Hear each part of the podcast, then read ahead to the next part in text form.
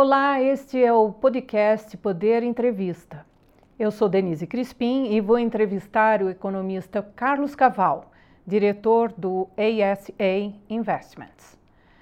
Carlos Caval tem 60 anos. Em 2006, conduziu a Secretaria do Tesouro Nacional. Caval, obrigada por ter aceito esse convite.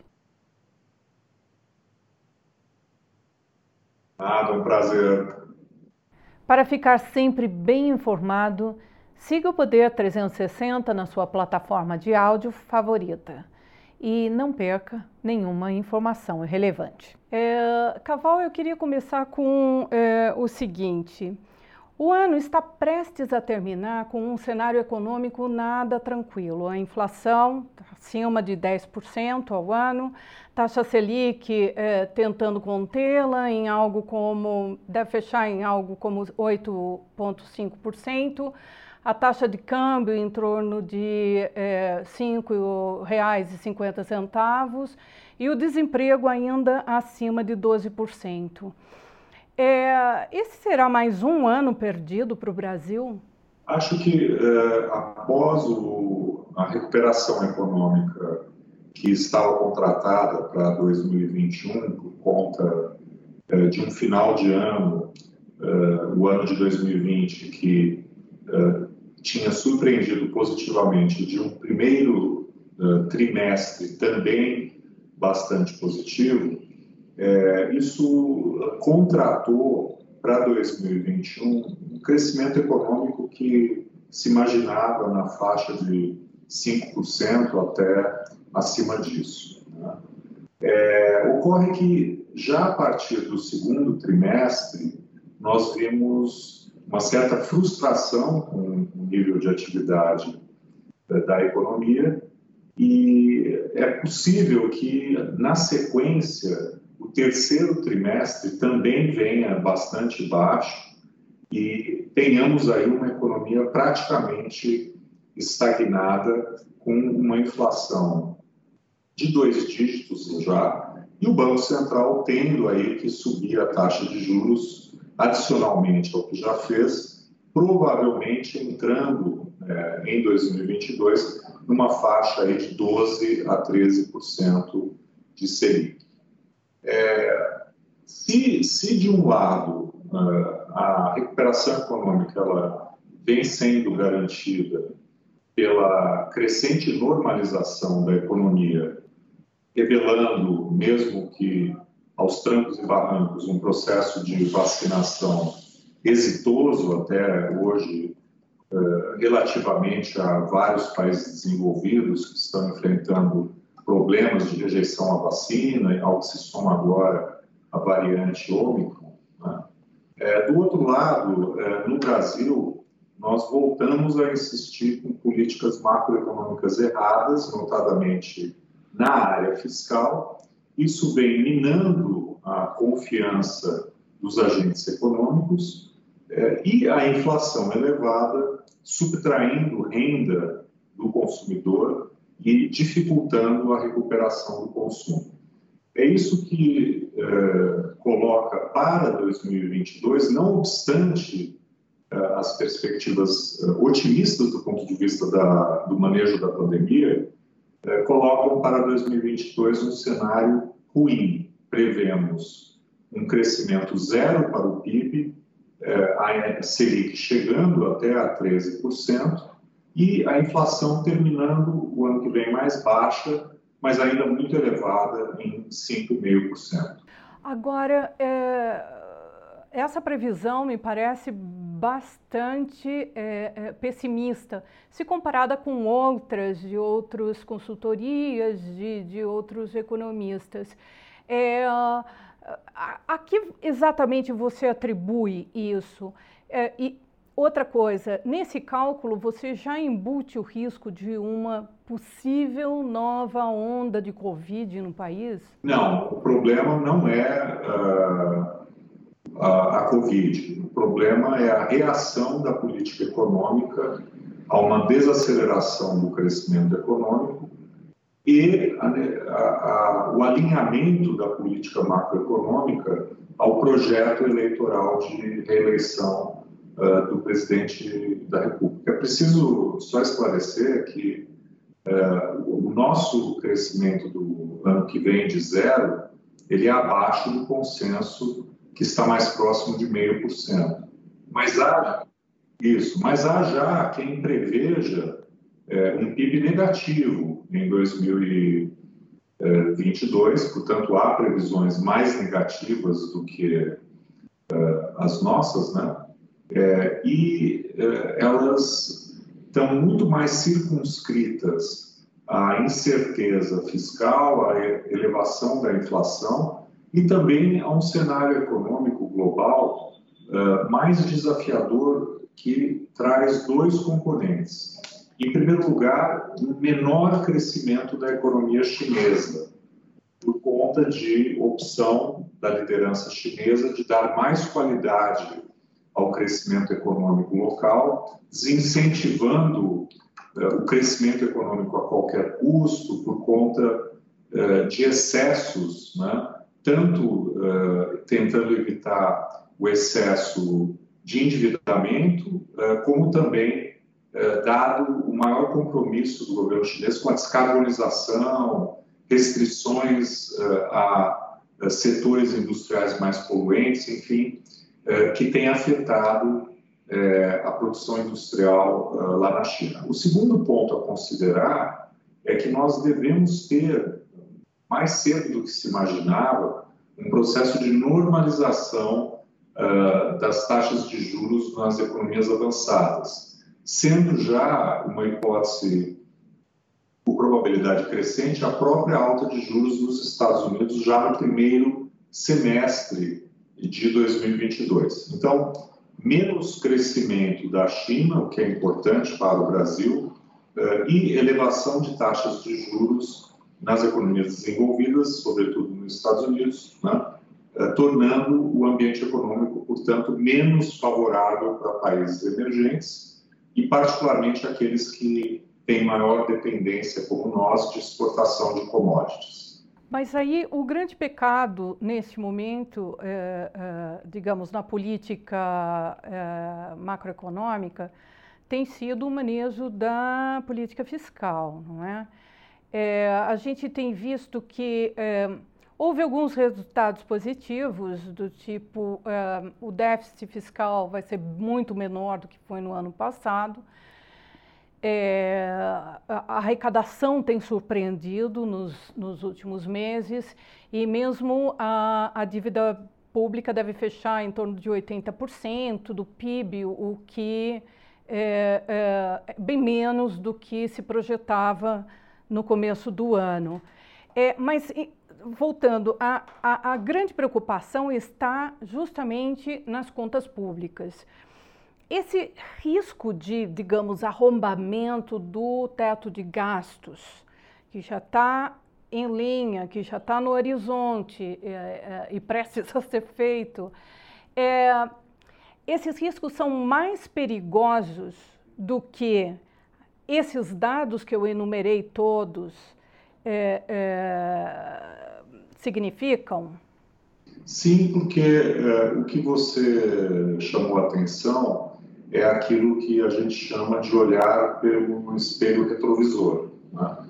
É, e por que que os dados uh, fiscais têm sido melhores nesse ano de 2021? Primeiro, o crescimento econômico, que deve ser bastante razoável no ano, em torno de 4,5%, 4,7%. Em segundo lugar, é, nós tivemos durante boa parte do ano né, preços de commodities elevados e uma inflação muito elevada, que ajuda do ponto de vista da, da arrecadação de impostos, notadamente eh, em um ano em que tivemos grande alta de combustíveis, que são bastante tributados, e também, eh, infelizmente, a elevação de preços de energia elétrica por conta da crise hídrica. Então, a arrecadação esse ano ela realmente vem vindo muito bem, mas por fatores mais pontuais, que sabemos não devem estar presentes em 2022, particularmente se superarmos a crise hídrica, né? se não tivermos mais uma alta de preços de commodities tão forte como tivemos em 2021, e se a inflação, como todos desejamos, uh, cair para metade ou menos ou um pouco mais da metade do que ela foi esse ano. É em cima de uma situação uh, fiscal temporária que o governo quer elevar gastos obrigatórios de forma permanente. E para isso, ele está tendo que, a um só tempo, é, furar o teto de gastos e é, desrespeitar a lei de responsabilidade fiscal. O teto de gastos para você poder gastar mais é, além dos limites do teto. E a, a lei de responsabilidade fiscal para que você não precise fazer nenhum tipo de compensação de receita para o aumento do gasto obrigatório que está consubstanciado uh, na criação do, do, do, Auxílio Brasil. Então, a um só tempo, nós vamos quebrar não uh, uma, mas duas regras fiscais para fazer aquilo que, no dizer do ministro Paulo Guedes, é gastar um pouquinho mais. E esse pouquinho mais já está na casa da centena de bilhões de reais, né, é, usando os dados do próprio Ministério de Economia, da Economia, que fala em alta de 106 bilhões de reais vis-à-vis o orçamento enviado ao Congresso, na nossa conta um pouco mais, 113 bilhões de reais, e é, fica muito claro que isso não vai parar por aí, porque o aumento do gasto permanente vis-à-vis uma receita que não vai se manter alta por muito mais tempo, contrata uma situação ruim não só uh, para 2022, mas para 2023 e os anos do próximo mandato presidencial. Moral da história, uh, tem duas alternativas, nenhuma delas muito boa. A primeira é chegar lá e não fazer nada e deixar o endividamento subir para nos levar a uma nova crise fiscal uh, no início do mandato do próximo presidente. E a outra, que também não é ideal, mas melhor do que essa, a elevação de carga tributária, que parece ser a probabilidade maior, até porque já vem sendo defendida por assessores econômicos do candidato da oposição que lidera as pesquisas. Agora, é, entrando particularmente nessa, nessa é, quebra do, do, teto de gastos. É, é, um dos principais fatores está nessa PEC dos precatórios, é, que está para ser votada no plenário. É, ultrapassando ou não o teto, é, essa medida, essa solução para os precatórios, que são dívidas judiciais, que o governo tem que quitar, é, vai se criar uma bola de neve é, de dívidas judiciais nos próximos anos. É, eu queria saber o seguinte: é, seria melhor é, simplesmente pagar como se deve no ano que vem os 89 bilhões em precatórios ou é, é, se mudar a lógica e é, é, é, se abrir espaço no orçamento para o Auxílio Brasil, para as emendas do relator, para todas essas medidas que, de uma certa maneira, têm a ver com o contexto eleitoral de 2020? Bom, sem dúvida nenhuma, a, a solução escolhida pelo governo, a meu ver, é uh, a pior possível. Né? É, o precatório, na medida em que você, na, na, medida em que ele resulta de uma decisão judicial transitada em julgado, ele é em tudo uma dívida. Né? É, o que nós estamos fazendo, na verdade, é buscar espaço, né, uh, entre aspas, dentro do teto, a pretexto de não furá-lo, não pagando uma dívida, né? ou, de uma outra maneira, fazendo um empréstimo compulsório, né? forçando o detentor do precatório a emprestar dinheiro para o governo, né? sem que ele assim o deseje. Né? de uma medida, através de uma medida unilateral, não negocial, né? pedalando essa despesa para um futuro incerto e longínquo. Né? A própria instituição federal, fiscal independente, ligada ao Senado, estimou que possa se chegar a um acúmulo de 850 bilhões de reais em 10 anos, há quem fale até em valores acima de um trilhão de reais, a pretexto de não quebrar o teto. Né? É, então, é, é, já, de, já, já, de início, né, a solução uh, foi muito ruim. Na sequência, para que o espaço no teto de gastos fosse ainda maior, né, para acomodar o aumento de gastos obrigatórios ligados à inflação, emendas, enfim, uh, acresceu-se à PEC dos precatórios a mudança do indexador né, para uh, sincronizar né, a aferição do teto de gastos com o momento do aumento né, eh, pela inflação dos benefícios sociais. Né. Com isso, você antecipou espaço, teoricamente, né, é, do teto de anos uh, subsequentes. Né? De novo, para quê? Para gastar em ano eleitoral. É, não sou contra o aumento do gasto social, particularmente do Bolsa Família, do Auxílio Brasil, que ele é um gasto bem focado. Os especialistas em políticas sociais sempre exaltaram essas características do Bolsa Família e por isso que ele é um programa tão longevo, né? e que tem, inclusive, sido referência em outras experiências internacionais. O problema não é esse. O problema é que nós tínhamos que, ao mesmo tempo, buscar a redução de outras despesas, inclusive despesas obrigatórias. Nós tínhamos que avançar com a reforma uh, administrativa, né? nós poderíamos ter uh, reduzido né, uh, desonerações, nós poderíamos utilizar, inclusive, o espaço das próprias emendas parlamentares, já que estamos falando de um programa tão meritório como o Bolsa Família. Por fim, uh, nós poderíamos ter acionado gatilhos né, que estão na Constituição, na PEC do teto, inclusive, né, uh, quando você tem um excesso de gasto em relação uh, ao limite do teto. Né? Então, tínhamos uma série de possibilidades, né? é, claro, duras e não populistas, uh, que não casam com o populismo, para tentar mitigar e compensar esse aumento do gasto uh, social. Né?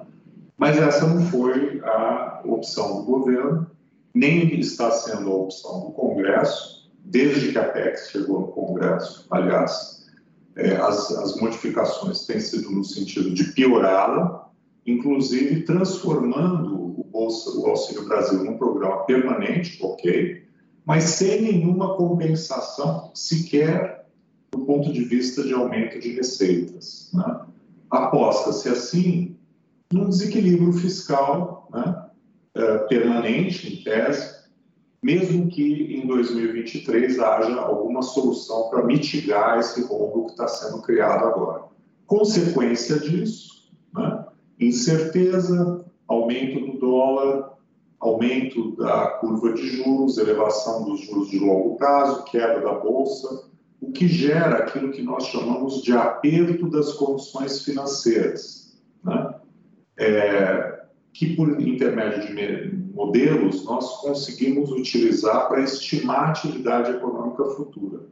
E são esses modelos que estão indicando um crescimento medíocre, ou mesmo nulo, ou mesmo negativo do PIB uh, no ano eleitoral, com uma inflação muito elevada e a taxa de juros se elevando, uh, pelo menos ao longo do primeiro trimestre do ano que vem. Então, um desastre né, que está sendo feito uh, a quatro mãos, envolvendo o Executivo e o Congresso Nacional. Agora, Caval, é, não causa um pouco de estranheza o fato de que, é, diante de todas essas discussões que estão no Congresso Nacional, o, o, empresariado e o setor financeiro se mostram um tanto quanto omissos, é, não, há, não há intervenção deles, intervenção num bom sentido, digamos, é, uh, de apresentar uh, uh, os seus apontamentos e, e, pressionar, inclusive, uma pressão absolutamente legal, para que essa, essas medidas não sejam tomadas dessa maneira? Olha, eu, eu não concordo que esteja havendo nesse momento omissão. Eu acho que várias, vários especialistas na área fiscal, eu citei aqui a instituição fiscal independente, porque até é um órgão do próprio Poder Legislativo, que se colocou veementemente contra o que está sendo feito uh, nas regras fiscais. Né? A resposta do presidente do Senado era: bom, não adianta criticar e não dar alternativa. A alternativa é claramente a gente continuar respeitando o teto de gastos. Né? continuar mantendo a lei de responsabilidade fiscal e encontrar outras soluções que já foram apontadas há muito tempo por muitos especialistas, como a reformulação dos gastos sociais, a necessidade de uma reforma administrativa, coisas que o Congresso e o governo não quiseram, né, em nenhum momento avançar. Né.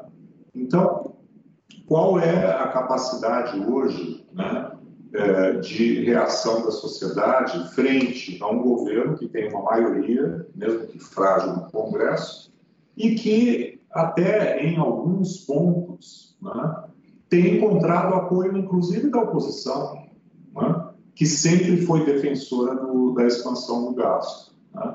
Então, na verdade, há uma união muito forte né, de interesses em torno do populismo fiscal. Né. E é isso que está nos levando para esse cenário negativo em 2022. Até aqui, talvez, uh, haja um certo constrangimento né, de alguns em criticar o, tá sendo, que está sendo feito, porque uh, o populismo ele sempre mascara né, a má política com a defesa do social, com a defesa do pobre. Né? E, nesse sentido, é, cria-se talvez um certo constrangimento em criticar o que está sendo feito. Mas, de novo, ninguém aqui está falando contra o pobre, nem o gasto que o beneficia. E sim, 95% do gasto que o governo faz, que é mal direcionado, que envolve privilégios, enfim, e que deveriam ser atacados como foi atacada a reforma da Previdência. Mas agora os problemas estão é, notadamente no setor público envolveria uma reforma administrativa que nem o governo nem o Congresso querem avançar. Então, de fato, é uma situação difícil porque o poder vem sendo exercido por aqueles que agora estão cedendo à tentação, à farra do populismo, até por enxergar a melhora das contas públicas que você mencionou. Né?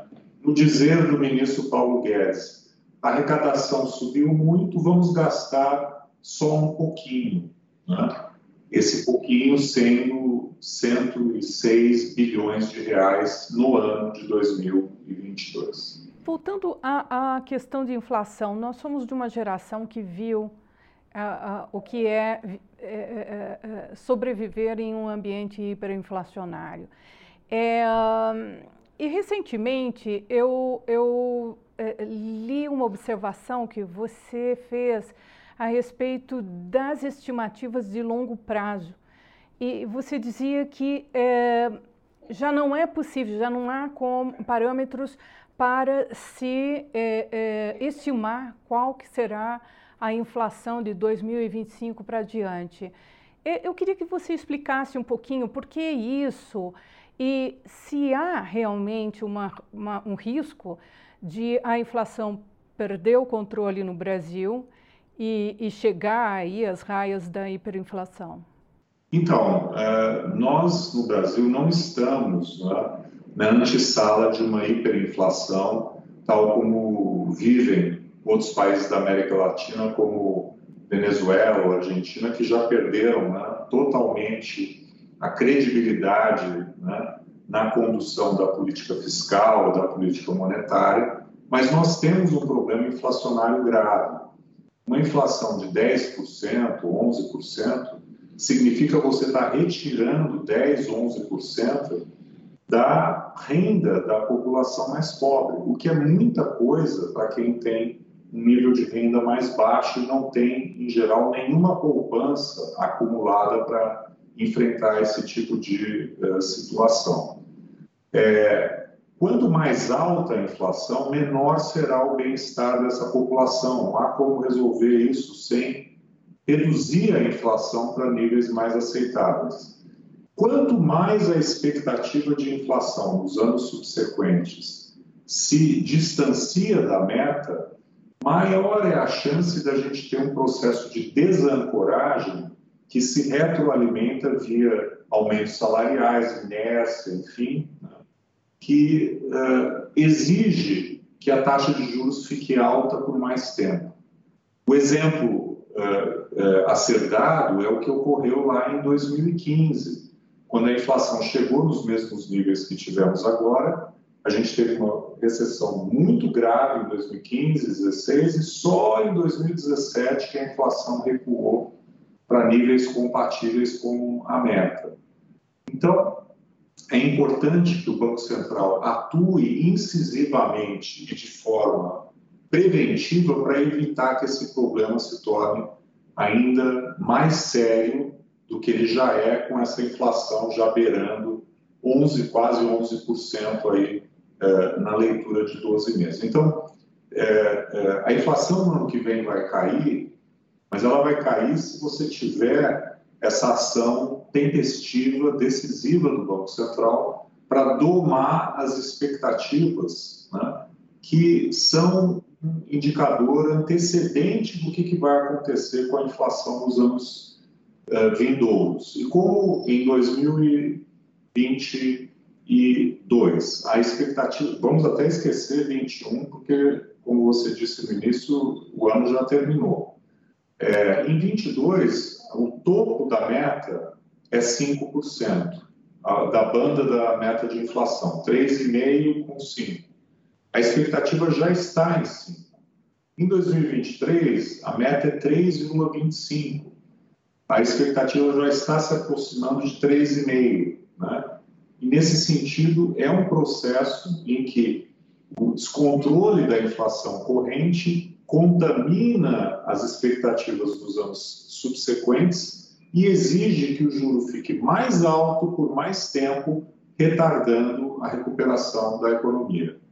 A opção é não subir a taxa de juros? Não, porque aí você vai ter a elevação da inflação, o impacto na baixa renda e uma crise econômica mais prolongada do que aquela se você agir tempestivamente.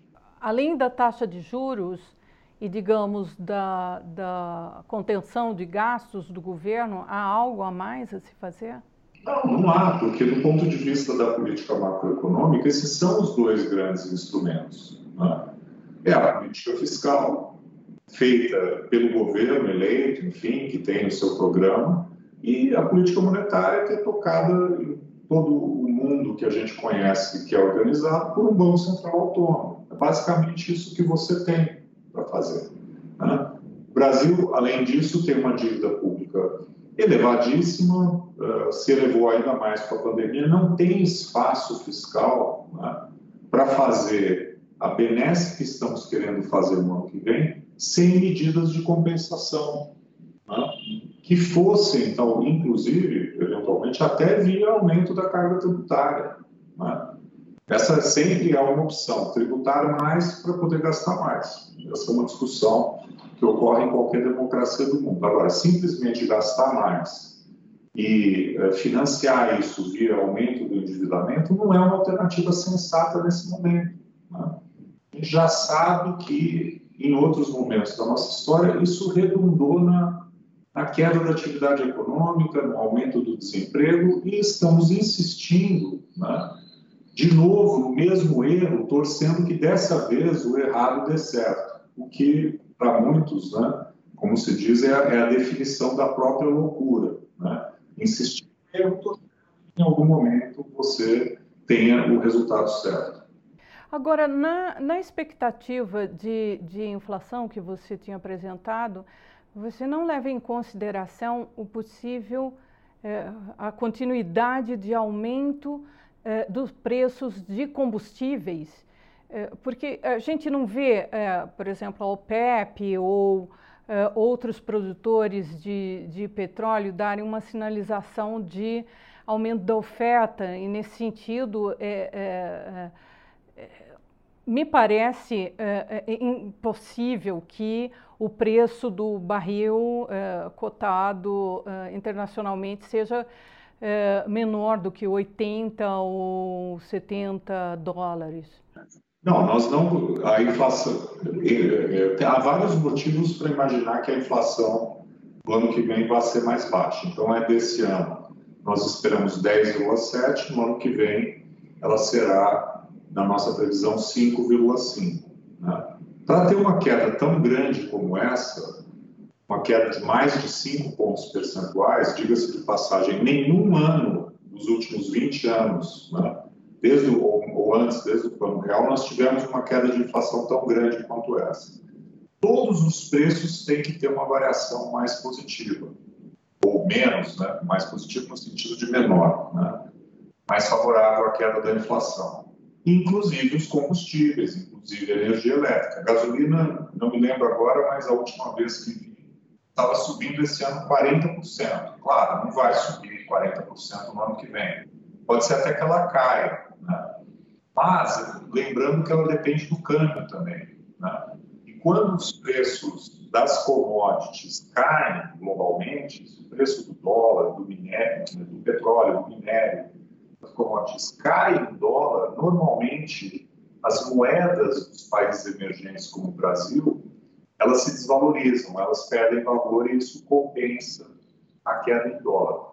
Mas no ano que vem, a, a nossa previsão é que nós vamos ter uh, um reajuste muito baixo de, de combustíveis, não, não, estamos estimando queda, mas não, não tem nenhuma alta relevante. Nós estimamos é, é, um reajuste muito mais baixo de energia elétrica, né? é, que por conta do que aconteceu esse ano, os preços já estão altos, mas parte do gasto que estamos tendo esse ano de energia elétrica não foi repassado ainda para a tarifa, então parte virá no ano que vem. Estimamos uma alta de preços de alimentos muito mais, mais baixa do que a de 2020 2021, por conta das expectativas favoráveis com a safra agrícola, e estimamos que o Banco Central, na sua atuação na taxa de juros, vai conseguir ter o crescimento serviços, dos preços dos bens industriais, que subiram muito esse ano pela característica da pandemia de consumo de bens industriais e, por exemplo, preços de automóveis que subiram muito nesse ano. Então, tem que ser tudo isso para garantir que essa inflação caia para quase metade do que ela está sendo esse ano. É, recentemente, o presidente do, do Federal Reserve, uh, Jeremy Powell, ele alertou que a variante Omicron pode trazer mais problemas. Ele falou em riscos negativos sobre o emprego e atividade econômica e as incertezas maiores sobre a inflação. É, isso significa que, enfim, é, o, o, o, o ambiente internacional, da economia internacional, pode vir a ser muito pior do que a gente já imagina, com o aumento de inflação, com aumento de taxas de juros e tal. É, há como se prever como é, é, uma piora do cenário pode afetar o, o Brasil?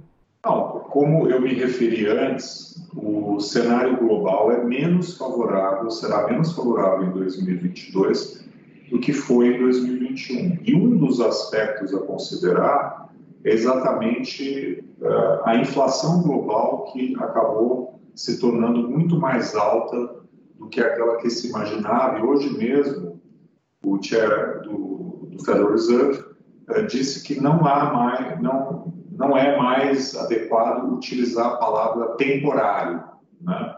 que a resistência da inflação né, já uh, foi além daquilo que justificaria o uso da, da palavra, do termo temporário, e sugeriu que o Federal Reserve provavelmente antecipará a alta da taxa de juros para o primeiro semestre uh, do ano que vem. Daqui a duas semanas teremos a reunião, daqui a 15 dias a reunião do FED, saberemos mais até lá. Né? Uh, é por isso mesmo que não que, não que isso signifique que nós vamos ter uma recessão global no ano de 2022. Não é isso. Né? Mas, certamente, esse processo de normalização monetária ele é, indica um crescimento menos vigoroso do que no ano de, de 21, onde tivemos ainda poderosos estímulos fiscais dos países desenvolvidos que não se repetirão no ano que vem, sobretudo no, no, nos Estados Unidos. Né? E, portanto, o fluxo de capitais para países emergentes ele tende a ser menor quando você tem processo de alta de juros lá fora, você gera alguma aversão a risco. É exatamente num contexto menos favorável né, que nós devíamos fazer a lição de casa e adotar medidas mais prudentes no manejo da política macroeconômica. O que estamos fazendo agora é exatamente o contrário. Né? Expansionismo fiscal, populismo nas reformas, o que claramente vai comprometer a atividade econômica no ano que vem. Agora, uma outra questão é, relacionada ao ano que vem diz respeito à reforma tributária. O presidente do Senado, Rodrigo Pacheco, já disse que esse tema vai ficar para 2022 e como se trata de ano eleitoral, é bem possível que não saia nenhuma votação. É, de qualquer forma, a gente tem vários textos é, é, em tramitação, parados ali no Congresso, na Câmara e no, no Senado. É, há algo nesses textos que vale a pena dar continuidade? Sim, mas isso não vai acontecer no ano eleitoral. Né? A PEC 45 da Câmara ou a PEC 110 do Senado, né, que promovem uma reforma mais ampla do sistema tributário do que o governo, do que o atual governo gostaria, né, elas não evoluíram né, nos últimos três anos. É, acho que podem vir a evoluir uh, no novo mandato presidencial. Né. É, acredito que houve, né, vamos dizer, ou há ainda um crescente amadurecimento quanto à necessidade da reforma tributária, que acredito que é uma grande candidata a ser a prioridade, a reforma prioritária em 2023. Né? Não acredito, por exemplo, na reforma administrativa num cenário Bolsonaro-Lula, acho que nenhum dos dois tem, terá interesse uh, em fazer reforma administrativa. Mas acho que na reforma tributária é um pouco diferente. Né? É, o que eu temo, no entanto, é que a prioridade na reforma tributária deixe de ser o, o aperfeiçoamento do sistema tributário, como é a discussão que vinha ocorrendo nessas duas PECs que mencionei, e volte a ser meramente uma reforma de elevação de impostos, exatamente para tentar né, dar uma dimensão uh, de sustentabilidade na nossa dívida frente à farra de gastos que estamos promovendo em 2022 e que provavelmente né, uh, tende a continuar em 2023, quando virão temas como reajuste de servidores, enfim, outros, outras fontes de expansão fiscal que, se forem feitas sem alta de impostos, né, nos levariam né, claramente a uma crise. Portanto, acho que contratamos aí já é, alguma alta de impostos para o próximo governo. É, é levando em consideração todas essas é, políticas populistas adotadas pelo governo, prestes a serem adotadas, é, você considera que isso é suficiente para garantir ao candidato Jair Bolsonaro a vaga no segundo turno? Eu acho que não, porque esse, tipo de desespero, né, é, de, de, gasto eleitoral, é, desestabilizando a economia, uh, mantendo né, pressão sobre a inflação, né, vai dificultar muito o trabalho do Banco Central de reduzir a inflação, né, vai manter os juros mais altos por mais tempo, não é a solução para você ganhar eleição. Né? Eu uh, tive a experiência de ser secretário do Tesouro num ano eleitoral, em 2006. Foi um ano muito duro, porque a taxa de juros era elevada por conta da inflação herdada dos anos anteriores, mas isso fez a inflação no segundo semestre cair rapidamente, a economia cresceu e tudo isso mantendo né, a disciplina fiscal, a meta de superávit primário, o presidente Lula, então, não arredou o pé um milímetro né, é, da meta de superávit primário, sou testemunha disso, estava lá no Tesouro, e o Banco Central fez o que ele tinha que fazer para jogar a inflação para baixo. Resultado, a economia cresceu, não me lembro, 3 ou mais por cento. Tivemos uma inflação muito baixa naquele ano, é, de 3%. O presidente da República foi reeleito sem gasto populista no ano eleitoral. Né? Então, na eleição seguinte, também com disciplina fiscal, né? também com o Banco Central vindo de uma alta de juros uh, que se seguiu a, a, a, crise global de 2007 2008, né? o presidente da República conseguiu eleger o seu sucessor mantendo comprometimento com a inflação baixa e com a disciplina fiscal. O que veio depois disso, a gente sabe o que aconteceu. Né? Abriu-se mão dessa disciplina, né? é, a presidente Dilma quase perdeu a eleição em 2014, arrebentou as contas públicas e vivemos posteriormente a maior crise da história recente da economia brasileira. Entre esses dois exemplos, né, é, fica claro, ao meu ver, que a opção que o governo está fazendo agora é uma opção míope, errada, né? e que, a meu ver, não tende a ter sucesso do ponto de vista eleitoral. Pode ser que determinadas, determinados segmentos do Congresso né, se beneficiem regionalmente em regiões que dependem mais desse, desses programas de transferência de renda. Né? Então, pode ser que isso frutifique para determinadas eleições ou pleitos regionais, mas acho que não do ponto de vista é, do, da presidência da República, porque o mal, o bem vai ser feito para um pequeno subconjunto né, de cidadãos e cidadãs que vão ter 400 reais e mereceriam até, até mais se tivéssemos condições, mas a grande maioria vai acabar sendo prejudicada pelo crescimento baixo, pelo desemprego elevado, que vai continuar no ano eleitoral. E a inflação, de fato, que é uma. que, que a inflação pega todo mundo. Né? O desemprego pega só 12%, 13%, né? que é o índice que a gente tem. É muita coisa, muita gente, né? mas a maioria ainda está empregada. A inflação, ela, ela pega todo mundo.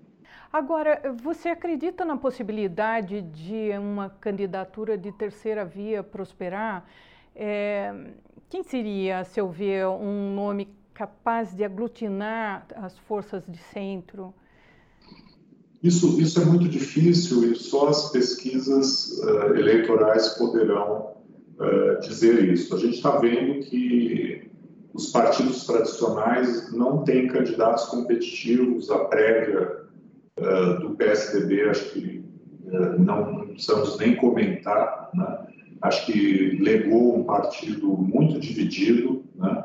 e com tanto um candidato quanto o outro, mas o candidato que ganhou uma aprovação uh, muito baixa, melhor dizendo, um percentual né, de, de intenção de voto muito baixo, inclusive no seu próprio estado de origem, em São Paulo, né?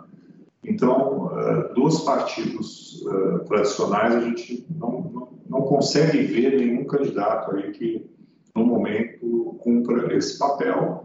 Apareceu a candidatura do, eh, do juiz Sérgio Moro, tá? ele tem dois dígitos aí nas pesquisas, mas ainda é muito cedo para dizer se isso é suficiente para quebrar a polarização que parece ser o cenário base entre o presidente Bolsonaro e o ex-presidente Lula. No caso do presidente Lula, você percebe o mercado financeiro ainda reticente à candidatura dele?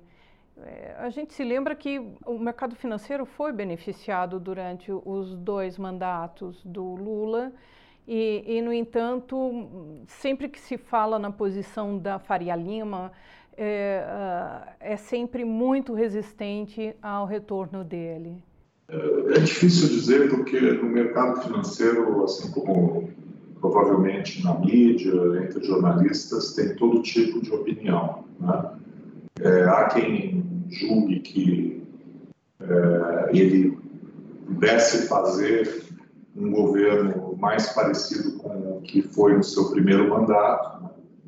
É, eu mencionei mesmo né, que estava lá durante um período no Tesouro, houve né, uma prática de uma política bastante responsável, é, mas outros acham que isso mudou, né?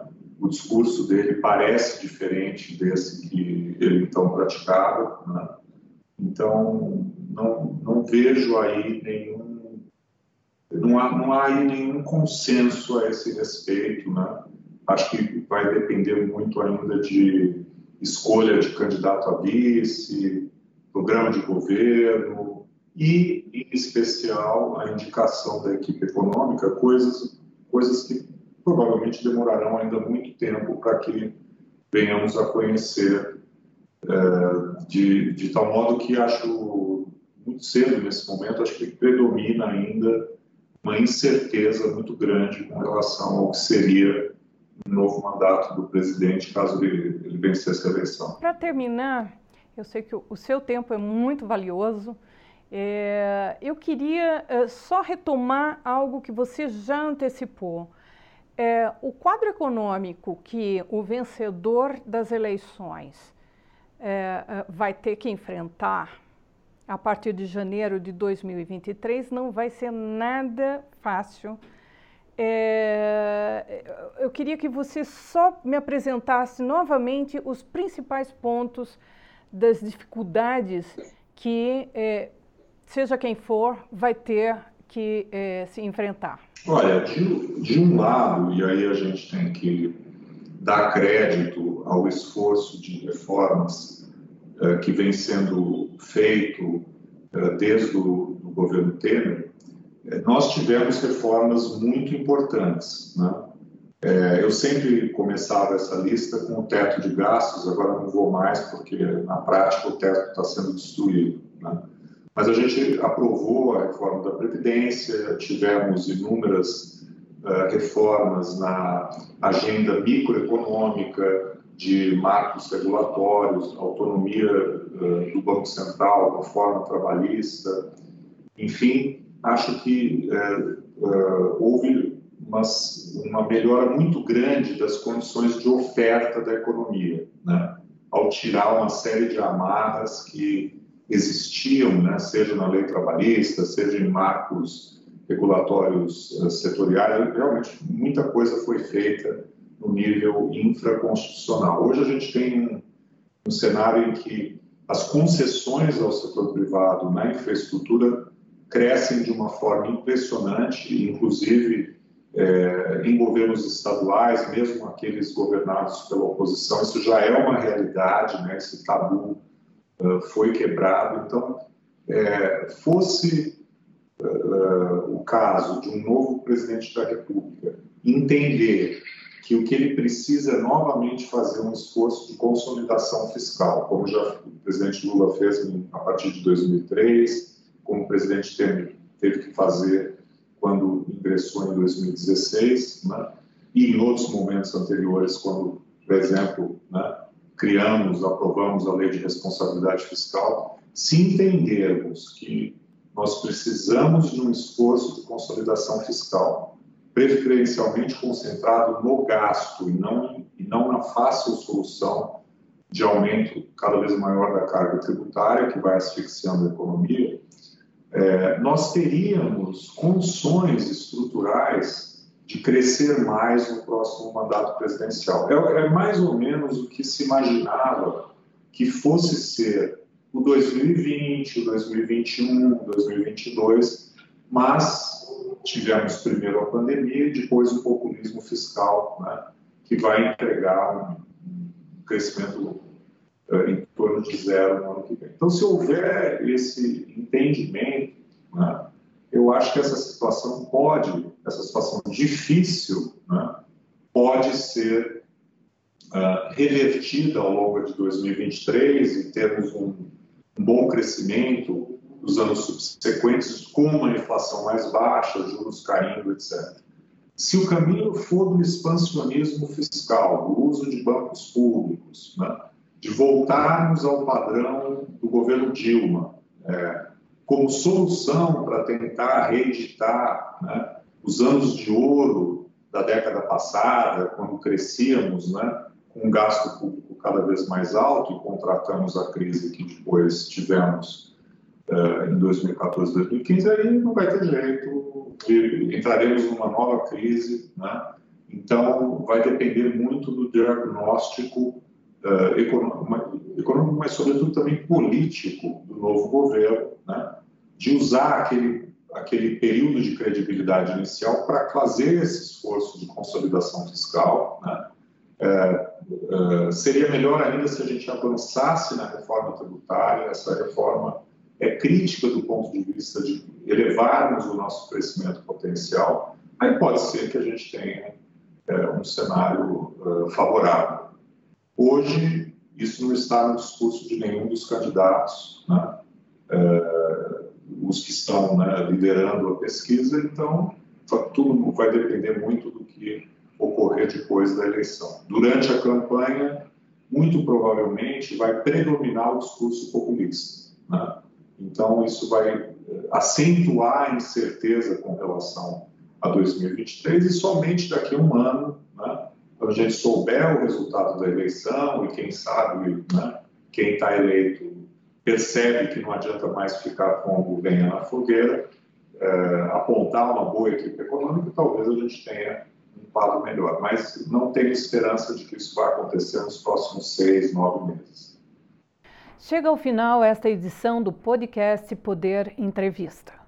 Em nome do jornal digital Poder 360, eu agradeço ao economista Carlos Caval, diretor da ASA Investments.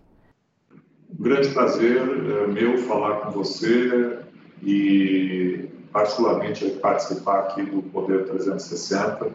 Muito obrigado e fico à, à disposição. Agradeço também a todos os ouvintes que acompanharam o podcast. Para ficar bem informado e saber o que pensam as principais autoridades do país, siga o Poder Entrevista em sua plataforma de áudio favorita. Muito obrigada e até a próxima! Mm-hmm.